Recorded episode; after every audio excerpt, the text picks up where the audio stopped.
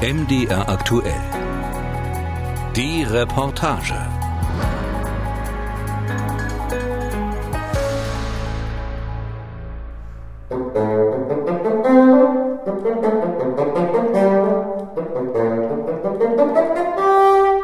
Der blaue Saal im königlichen Kurhaus von Bad Elster. Ausgeräumt. Die Stühle sind verschwunden, der Flügel auch. Im Saal steht ein Mann, gekleidet wie ein Klempner. Blaue Arbeitshose, Poloshirt, feste Schuhe.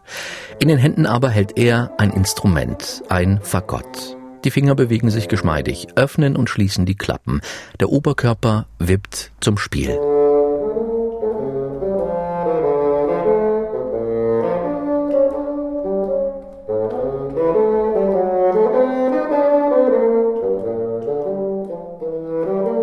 Alexander Golde spielt Musik, mal wieder, seit Monaten das erste Mal. Dabei ist der Mann aus Bad Elster Musiker, seit Jahren freiberuflich und unterwegs zwischen New York und Vladivostok. Als freiberuflicher Musiker äh, wird man projektweise eingekauft und in einem wirklich guten Monat habe ich es erlebt, dass ich für zwei Tage mal zu Hause war. Und dann gibt es natürlich auch Monate, wo man für zwei Tage unterwegs ist. Vorbei im Moment das Reisen, die Konzerte. Deshalb steht Alexander Golde an diesem Nachmittag im Blaumann im blauen Saal des Kurhauses. Er ist jetzt Klempner, seit einem Jahr fest angestellt. Von Musik leben ein Ding der Unmöglichkeit für ihn in diesen Corona-Zeiten. Das ist wie die Fabel von dem Mädchen, welches Erdbeeren pflücken geht. Zuerst hat es ein Körbchen und sieht keine Erdbeeren. Und dann kommt ein Zwerg und schenkt ihm eine Flöte im Tausch gegen das Körbchen. Mit dieser Flöte spielt sie und sieht auf einmal Erdbeeren, hat aber kein Körbchen mehr. Das heißt, man hat entweder Zeit oder Geld. Warten, hoffen, ertragen oder doch neu orientieren. Das galt und gilt nicht nur für den Musiker Alexander Golde. Diese Frage beherrscht eine ganze Region ganz oben in Sachsen. Zwischen Erzgebirge und Vogtland, wo es im Moment still ist wie seit langem nicht mehr.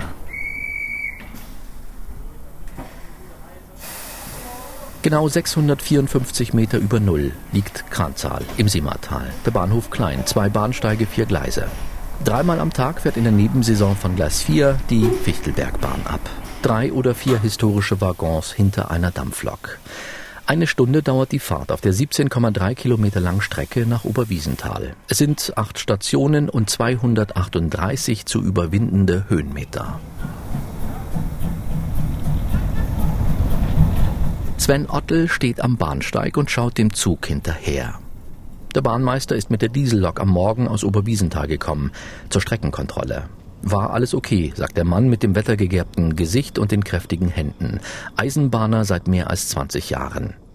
Für ihn ist die Fichtelbergbahn Lebensader für Oberwiesenthal und das Seemantal. Deshalb schmerzt der Anblick, der sich ihm seit Monaten bietet. Das war die anderen Jahre sehr, sehr schön, als wir dann gemerkt haben, dass aus äh, der Erzgebirgsbahn, die ja von Chemnitz äh, losfährt, äh, dort 100 Fahrgäste aus dem Zug strömten, bei uns in den Zug eingestiegen sind mit Schlitten und Skiern und unterwegs natürlich auch die Bahnhöfe äh, schön gefüllt waren mit Reisenden, äh, die nach Oberwiesenthal fahren wollten, ist das schon traurig zu sehen, wenn man das heute so anguckt. An diesem Montag sitzen nur zwei Passagiere im Zug. Dass die Bahn trotzdem fährt, ist keiner nostalgischen Träumerei geschuldet.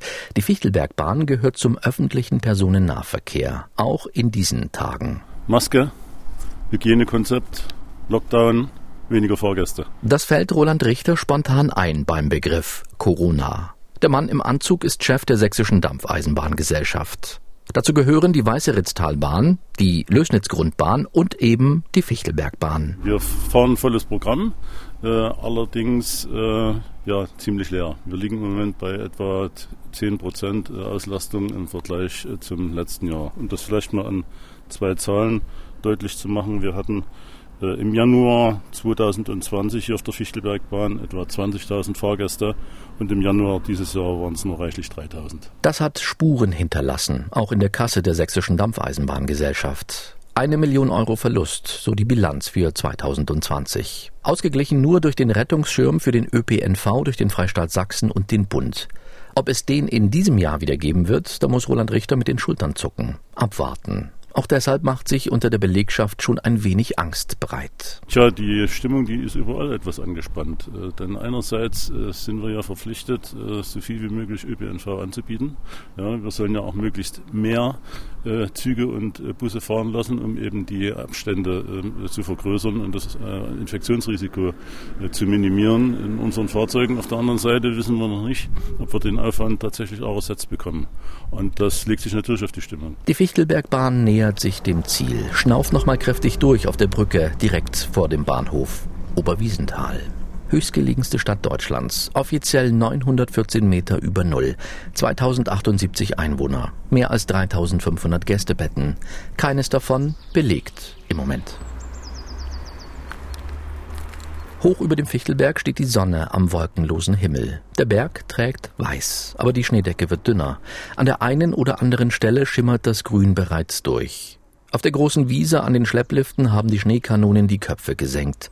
Die Bügel der Lifte sind abgebaut, die Scannerstationen für die Skipässe schon eingelagert. Eine Saison, die keine war, geht mit großen Schritten dem Ende entgegen, wird abgelöst vom Frühling. Bei René Lötsch macht sich Erleichterung breit. Naja, ich sag mal so, das schmerzt nicht mehr so viel. Und doch kann der Chef und Betriebsleiter der Fichtelberg Schwebebahn seine Traurigkeit, seine Enttäuschung und vielleicht auch seinen Frust noch nicht verstecken. So viel Schnee seit November. Ja, es war schon, äh, ich, ich sag's mal so, es war schon schmerzlich, wenn man aus dem Fenster geguckt hat. Es hat täglich äh, geschneit. Man hatte beste Pistenbedingungen äh, hier am Fichtelberg. Also man hätte sie haben können, weil es gab genug Schnee. Wir mussten nicht wie die letzten Jahre jede Flocke zusammenkratzen äh, und äh, intensiv maschinell beschneien, sondern es gab von Frau Holle sehr viel Schnee und das hat einem schon ein bisschen ins Herz bluten lassen, weil es einfach dieses Jahr super gegangen wäre hier. Und aber leider, es war uns nicht vergönnt. Statt Rekordeinnahmen steht ein Rekordverlust in den Büchern. Sechsstellig garantiert, sagt Lötsch. Mindestens eine Million Euro, die nun fehlt.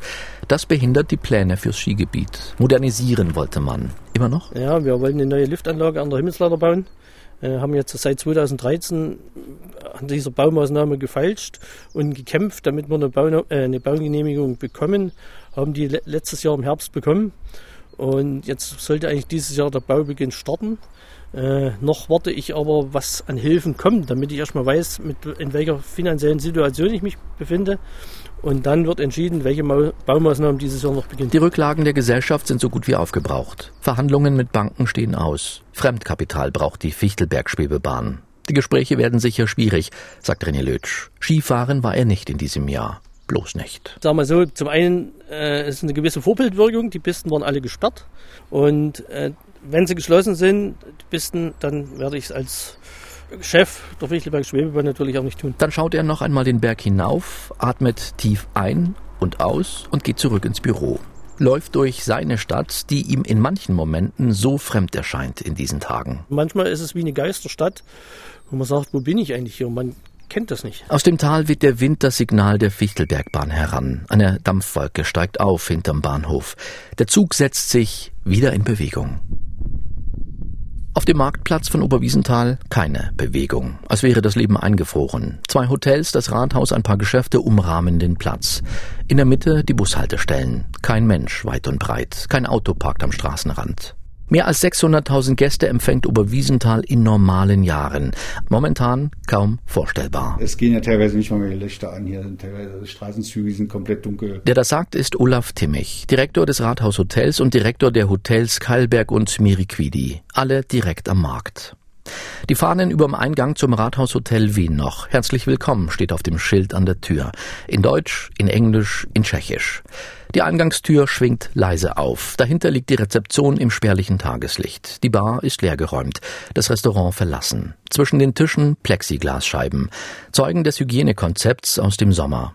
Hoteldirektor Timmich setzt sich in einen der Sessel, holt kurz Luft und gibt dann zu. Die aktuelle Lage sieht so aus, dass wir dass uns das Wasser mittlerweile oberhalb der Lippe steht. Seit vier Monaten sind die Häuser geschlossen, die 132 Zimmer leer. Die Belegschaft ist in Kurzarbeit. Die finanzielle Unterstützung des Bundes längst aufgebraucht. Neue Hilfen sind beantragt, aber noch in Bearbeitung. Also wir sind positiver äh, Natur und, und sagen uns einfach immer wieder, okay, es, es, es, es ist nicht schön, es ist wirklich ein, ein, ein Hangeln. Es muss jongliert werden, es muss auch viel mit Lieferanten geredet werden oder, oder auch mit, mit, mit Behörden. Und weil es gibt ja tausend Institutionen, die nach wie vor weiter abbuchen. Und da hilft Reden, da hilft viel Reden, da geht sehr viel Zeit äh, ins Land, um mit den Leuten einfach zu sagen, okay, so sieht der momentane Stand aus. Aufgeben will Olaf Timmich nicht, auch wenn das Ostergeschäft nun wohl ausfällt. Spätestens Pfingsten soll es in seinen Hotels wieder losgehen, soll Leben einkehren. Bis dahin spenden all die E-Mails Trost, die täglich ankommen. E-Mails von Gästen, deren Ungeduld spürbar größer wird. Also wir haben einige Gäste, man kann das jetzt gut beobachten, die buchen etappenweise. Also so jetzt erst so Anfang März, okay, dann können sie wieder kostenlos stornieren. Dann haben sie jetzt weiter zu Ostern gebucht. Auch dieses wird einfach wieder storniert werden. Auch Timmich ist froh, dass der Schnee nun taut, hier in Oberwiesenthal, Sachsens Wintersportort Nummer 1. 16 Kilometer Skipisten von blau bis schwarz, dazu sechs Schanzen. Die größte erlaubt Sprünge über 100 Meter. Ein Skistadion mit Biathlon-Schießstand. Alle modernisiert und erneuert für die Juniorenweltmeisterschaften 2020. Sachsens sportliche Hoffnungen trainieren und lernen hier, in der Eliteschule des Wintersports, auf einem Hügel neben dem Fichtelberg. Direkter Blick auf die Schanzen. 200 Schüler sind eingeschrieben, die Hälfte davon Sportler. Langläufer, Skispringer, nordische Kombinierer, Rennrodler, Skirennläufer und Biathleten.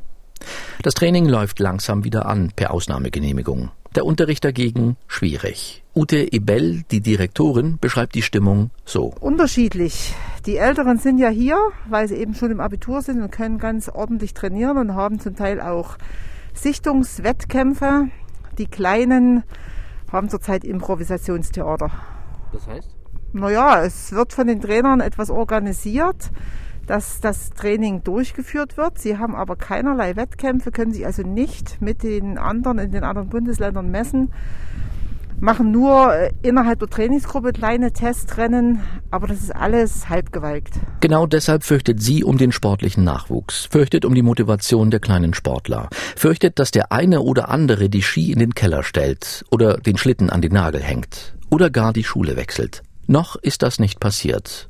Noch. Es ist schwierig. Ich hoffe ganz sehr darauf, dass in den Fachverbänden weiter oben, also deutschlandweit, ein großes Einsehen dort ist, denn wir haben ganz unterschiedliche Bedingungen. Die Thüringer und auch die Bayern durften die ganze Zeit trainieren, wo unsere nicht trainieren durften.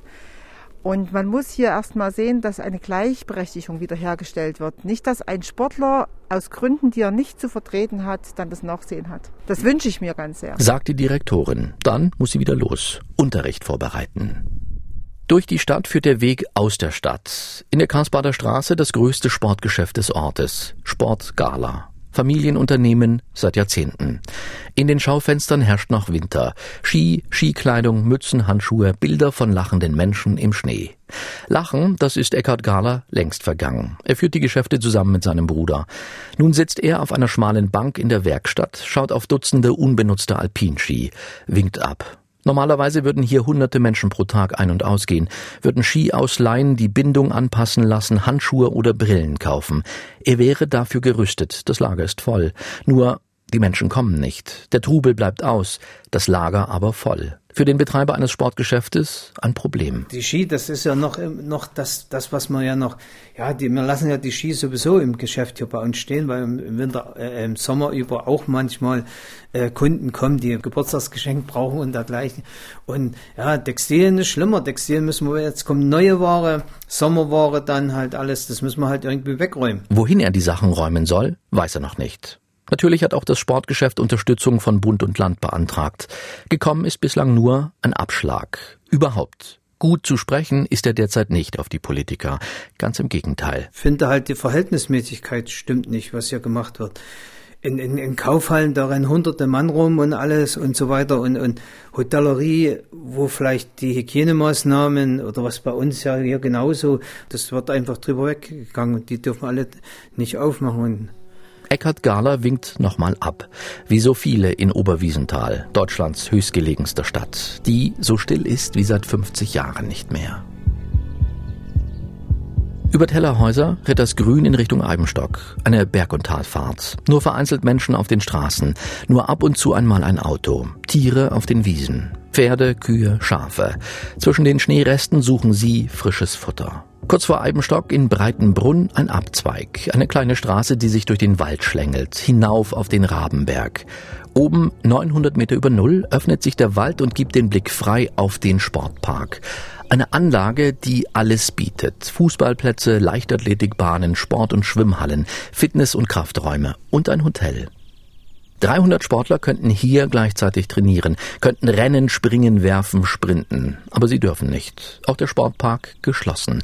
Seit Ende Oktober. Das ist traurig. Sven Rüber kommt trotzdem jeden Tag hier hoch. Er ist der Direktor der Anlage und verbringt momentan wie seine Zeit? Also wir nutzen die Zeit, um bestimmte Arbeiten zu absolvieren, die wir vielleicht mit Gästeaufkommen hätten nicht machen können. Ähm, das ist das Positive dabei. Ähm, aber ansonsten warten wir einfach jetzt ab, wann wir wieder beherbergen dürfen. Das wird alles allerdings wohl noch Zeit brauchen. Zu Ostern eher nicht, sagt Sven Röber. Also wir rechnen intern mal mit dem 1. Mai. Das ist unsere, momentan unser Datum. Ob das zu realisieren ist, dafür sind wir nicht Herr der Lage, sondern wir sind davon abhängig von den Entscheidungen der Politik. Bis dahin müssen die meisten der 80 Mitarbeiter wohl in Kurzarbeit bleiben, wenn sie denn bleiben, im Sportpark. Weiter geht die Fahrt. Breitenbrunn, Erlabrunn, Johanngeorgenstadt, Oberwildental, Wildental, Eibenstock. Viel Wald entlang der Straße. Ein touristischer Wegweiser hier, ein touristischer Wegweiser dort. Schnee auf den Gipfeln. Der eine oder andere Langläufer gleitet dahin, auf den Resten des Winters. An den Nordhängen immer wieder Kinder in Schneeanzügen, auf kleinen Ski oder dem Schlitten. Lachende Gesichter. Uwe Stab fällt das Lachen momentan eher schwer. Sorgen ist ähm, noch gelinde ausgedrückt. Wir stehen vor einer Katastrophe sagt der Bürgermeister von Eibenstock. Seit 31 Jahren im Amt, einer der Dienstältesten in Sachsen und damit Chef im Rathaus, das von außen aussieht wie ein Schloss. Helle Fassade, Balkone und Erker und ein Uhrenturm in der Mitte. Das Rathaus kündet von der Zeit, als Eibenstock noch reich war, Heimat vieler kleiner und großer Stickereien, die aufblühten nach dem Ersten Weltkrieg, die verstaatlicht wurden nach dem Zweiten Weltkrieg, die verschwanden mit der deutschen Wiedervereinigung. Eibenstock hat seit 1990 vor allem auf Tourismus gesetzt, ist staatlich anerkannter Erholungsort. Dieses Pflänzchen, was wir jetzt großgezogen haben, was jetzt die ersten Früchte abwirft, ähm, das hat man jetzt quasi angesägt. Natürlich ist auch in Eibenstock alles geschlossen. Die Badegärten mit der großen Saunaanlage und dem Hotel, der Reiterhof mit Hotel, die großen und die kleinen Pensionen, die Gaststätten. Natürlich fehlen die Touristen, fehlen die Einnahmen, 400 bis 500.000 Euro. Viel schlimmer sind für Uwe Stab allerdings die Aussichten. Also wenn unser Tourismus in die Knie gehen würde, stehen wir vor einem weiteren Strukturwandel aber wir sehen dann keine Perspektive mehr, wohin wir uns noch wandeln sollen von der Industriestadt zum Tourismusort. Äh, es kann nicht wieder zurückgehen. Das lässt einfach die äh, Topografie und die naturräumlichen Voraussetzungen nicht zu. Unser Gemeindeterritorium befindet sich nahezu zu 100 Prozent in irgendwelchen Schutzgebieten. Wir haben dann keine Entwicklungsmöglichkeit mehr. Sagt der Bürgermeister von Eibenstock und tritt ans Fenster. Hinter Häusern aus den 20er und 30er Jahren erhebt sich der Adlerfels, 778 Meter hoch. An seinem Nordhang Wurzelrudis Erlebniswelt, eine Ganzjahresanlage. Wir betreiben einen, ich sag's mal, einen Sommererlebnisberg mit Sommerrodelbahn, einer Seilbahn drauf, Irrgarten, verschiedene Spielplätze, eine Mountaincar-Strecke, das ist wie ein dreirädrige Go-Kart, wo man einen Berg runterfahren kann. Auf dem Berg oben sind Wasserspielplätze, verschiedenste Dinge, großes Piratenschiff steht da, also, und im Winter betreiben wir dann hier diese Ski-Arena.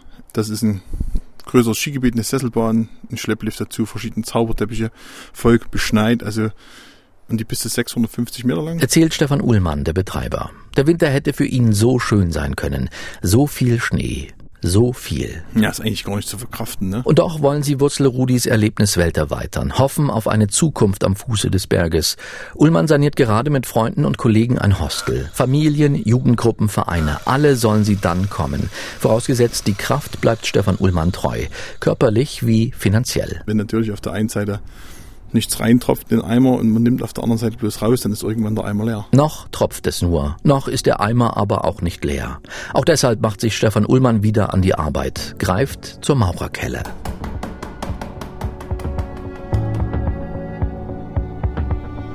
Weiter. Über die Staumauer der Talsperre Eibenstock. Sie ist die größte in Sachsen. Staut 74 Millionen Kubikmeter Wasser für 600.000 Menschen im Raum Zwickau und Chemnitz. Plötzlich im Vogtland, plötzlich in Morgenröte-Rautenkranz, Heimatort von Sigmund Jähn, dem ersten Deutschen im All. Dann Tannbergstal. Im Ortsteil Schneckenstein hat die Wismut bis in die späten 1950er Jahre Uranerz abgebaut. Eine Abraumhalde zeugt noch davon. Die Natur hat sich darauf breit gemacht. Pflanzen, Büsche, Bäume wachsen. Zwischendrin ein Pfad zum Gipfel, zum Aussichtspunkt, Richtung Klingenthal. Klingenthal. Offizieller Status große Kreisstadt. Knapp 8300 Einwohner. Der Musikinstrumentenbau hat Tradition. Erst Geigen, dann Holz- und Blechblasinstrumente, dann der Akkordeonbau. Die Weltmeister Akkordeonmanufaktur gibt es seit 1852. Außerdem ist die Stadt Heimat eines Produzenten von medizinischem Equipment und alle Jahre wieder Gastgeber für Skispringer und nordische Kombinierte. Die Großschanze in der Vogtland Arena aus dem Weltcup-Kalender nicht mehr wegzudenken. Auch in diesem Jahr war das so. Eine Woche Wintersport ohne Zuschauer. Aber auch ohne finanzielle Einbußen für die Stadt und den Skiclub Klingenthal. Dank der Vermarktungslizenzen und der Fernsehgelder.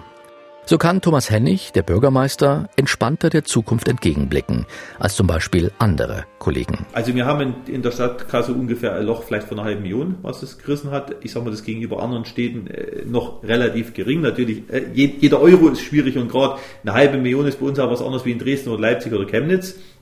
Das muss man auch sagen. Wir haben die letzten Jahre gut gewirtschaftet, dass wir auch jetzt den neuen Doppelhaushalt wieder wirklich ausgeglichen aufstellen konnten, ohne dass wir jetzt große Probleme haben. Also ich sehe jetzt perspektivisch in den Jahren 21, 22 eine schwierige Phase, die wir überstehen werden. Aber es muss ab 23 die Wirtschaft wieder angekurbelt werden. Ankurbeln, das wollen sie auch knapp 30 Kilometer westlicher von Klingenthal. In Bad Elster. Ganz offiziell Kur-, Kunst- und Festspielstadt. Das Kurprogramm in den Kliniken läuft noch. Die Kultur ruht. Das Theater verschlossen. Ebenso Kunstwandelhalle und Kurhaus. Spielbetrieb ausgesetzt bis zum 28. März. Steht auf der Informationstafel neben dem Theater. Erst einmal. Wir planen Aufsicht, heißt es so schön. Also natürlich denken wir jetzt an die Öffnungsszenarien kurz vor Ostern, nach Ostern. Ähm, wir sind auf Standby. Stefan Seitz ist Marketingdirektor der Kursächsischen Veranstaltungs GmbH. Die vergangenen Monate auch für ihn eine Herausforderung. Planen und immer wieder umplanen. Ankämpfen gegen die Stille die sie eigentlich nicht kennen in der kleinen Stadt an der Weißen Elster. In normalen Zeiten sind es 1000 Veranstaltungen im Jahr. Ballett, Oper, Konzert, Lesung oder Schauspiel. Derzeit heruntergefahren auf Null. Das Loch in der Kasse ist groß und wird immer größer, sagt Stefan Seitz. Aber wir konnten uns mit den ganzen Künstlern natürlich auch so einigen, dass wir vieles verlegt haben, umgelegt haben und wir sind vor allen Dingen sehr dankbar. Abonnenten und Kunden sind so treu. Ähm, wir haben viele Spenden gesammelt, viele Tickets wurden gespendet, es wurde auch reibungslos mitgemacht. Von daher sind wir da sehr zufrieden und hoffen, dass die mit uns gemeinsam dann ähm, in Zeiten, wo es wieder losgeht, mit uns gemeinsam wieder in Bad Elster Kultur erleben. Aufgeben keine Alternative. Nicht für Stefan Seitz und auch nicht für Alexander Golde, den Musiker mit der Anstellung als Klempner. Im blauen Saal des Kurhauses Bad Elster steht er noch immer vor dem Notenständer, entlockt dem Fagott wohlgeformte Töne, bewegt den Oberkörper in der Musik. Er hat lange nicht mehr gespielt.